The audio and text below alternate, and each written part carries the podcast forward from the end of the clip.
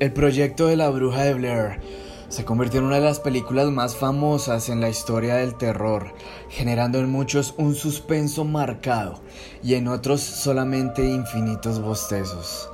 Pero para nadie es un secreto que esta cinta generó millones en ganancias y marcó un hito en la producción fílmica de este género. Mucha gente creyó que la cinta era real, pero claramente no lo es, ya que esta película se grabó en un estilo audiovisual llamado falso documental, que después replicaría la famosa franquicia de actividad paranormal. Pero acá no todo es falso, en realidad. Lo que muchos no saben es que el proyecto de la bruja de Blair se rodó bajo la inspiración de una historia real. Más específicamente en el caso de la bruja de Bell, quien habitó en la apacible Tennessee, en Estados Unidos, y desencadenaría una de las historias paranormales más famosas del lugar. Esto es La Bruja de la Granja Bell. Sean bienvenidos a otro relato de medianoche.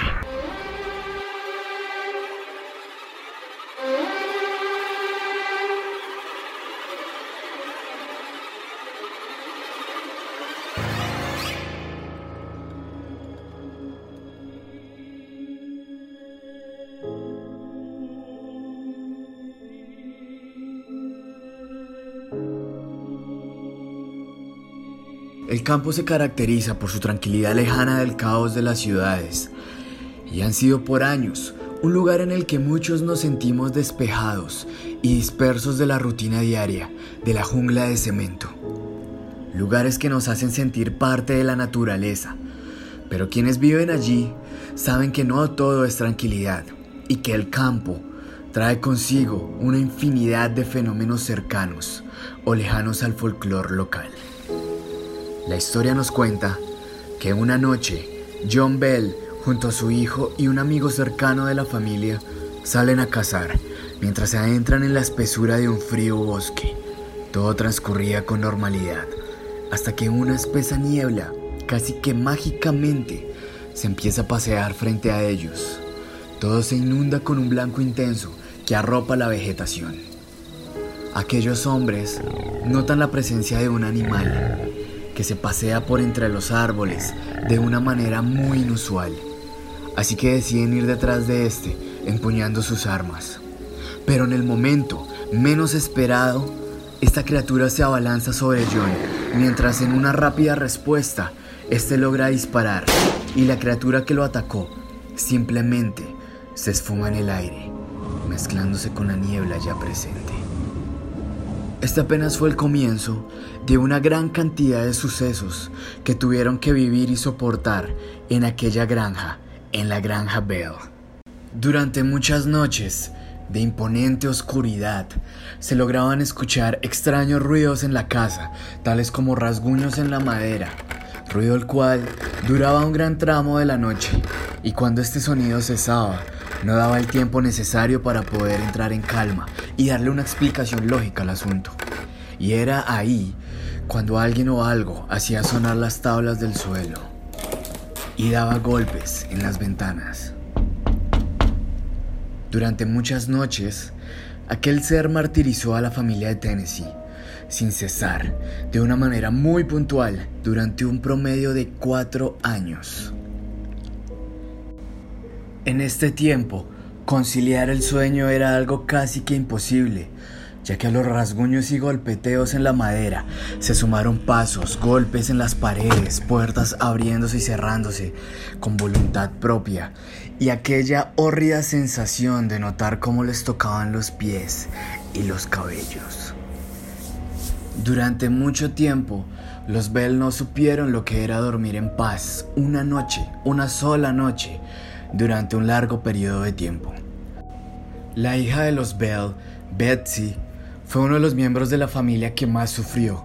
Constantemente se le aparecía una mujer en su dormitorio, asustándola y martirizándola. En una ocasión y frente a la mirada incrédula de sus padres, Betsy fue levantada por los aires con tal fuerza que parte de su melena fue arrancada de su cuero cabelludo. En otra ocasión, mientras ella se encontraba en un profundo sueño, es atacada por un ente proveniente de algún rincón de la casa, arrancándole sus sábanas y susurrándole palabras inenarrables. Los terroríficos eventos llegaron hasta oídos del general Andrew Jackson, futuro presidente de los Estados Unidos, quien junto a un equipo decidió acercarse a la granja e investigar qué había de cierto en los rumores que recorrían el pueblo. El ente fantasmal de inmediato se hizo notar y los curiosos visitantes salieron despavoridos de la propiedad.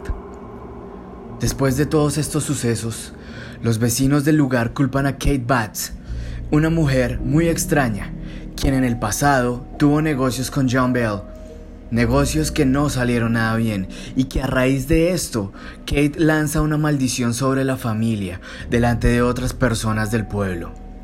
Kate era una mujer llena de ira, de odio y soberbia, pero llegó la noche en la que todo cesó. Después de una intensa y escandalosa tormenta, llegó uno de los ataques que acabaría con la vida de John Bell la noche del 20 de diciembre de 1820, encuentran a John muerto junto a un extraño líquido negro, el mismo que aún brotaba de su boca. La familia aseguró hasta el último día de sus vidas que después de la muerte de John, escuchaban una macabra voz femenina que cantaba y reía por los pasillos del lugar, para luego ser todo calma y silencio. La granja de los Bell y estas espeluznantes historias quedaron registradas, ciertamente sucedieron, esto fue real, e inspiraron canciones, libros y películas, como ya lo mencioné al comienzo de la narración. Aunque por supuesto, nunca se podrá saber con completa certeza dónde termina la verdad y comienza la leyenda. Sin embargo, quienes visitan esta granja en Tennessee aseguran sentir al instante una presencia demoníaca e inclusive muchos turistas aseguran haber grabado evidencia fotográfica y sonora al respecto. La noche nos deja escuchar sonidos que muchos ni siquiera sabíamos que existían. Presten atención a cada movimiento en sus habitaciones en aquellas frías noches en las que los lamentos suelen vagar por parajes extraños, donde solían permanecer en vida, y así desembocar en el lugar menos esperado, interactuando con nosotros sin que nos demos cuenta. Y cuando sientas frío, mucho frío, y veas las cobijas en el suelo, sabrás que no las arrojaste por accidente, y ni se te ocurra alzar la mirada ya que te puedes encontrar una figura espectral esperando por ti en el rincón más oscuro de tu alcoba.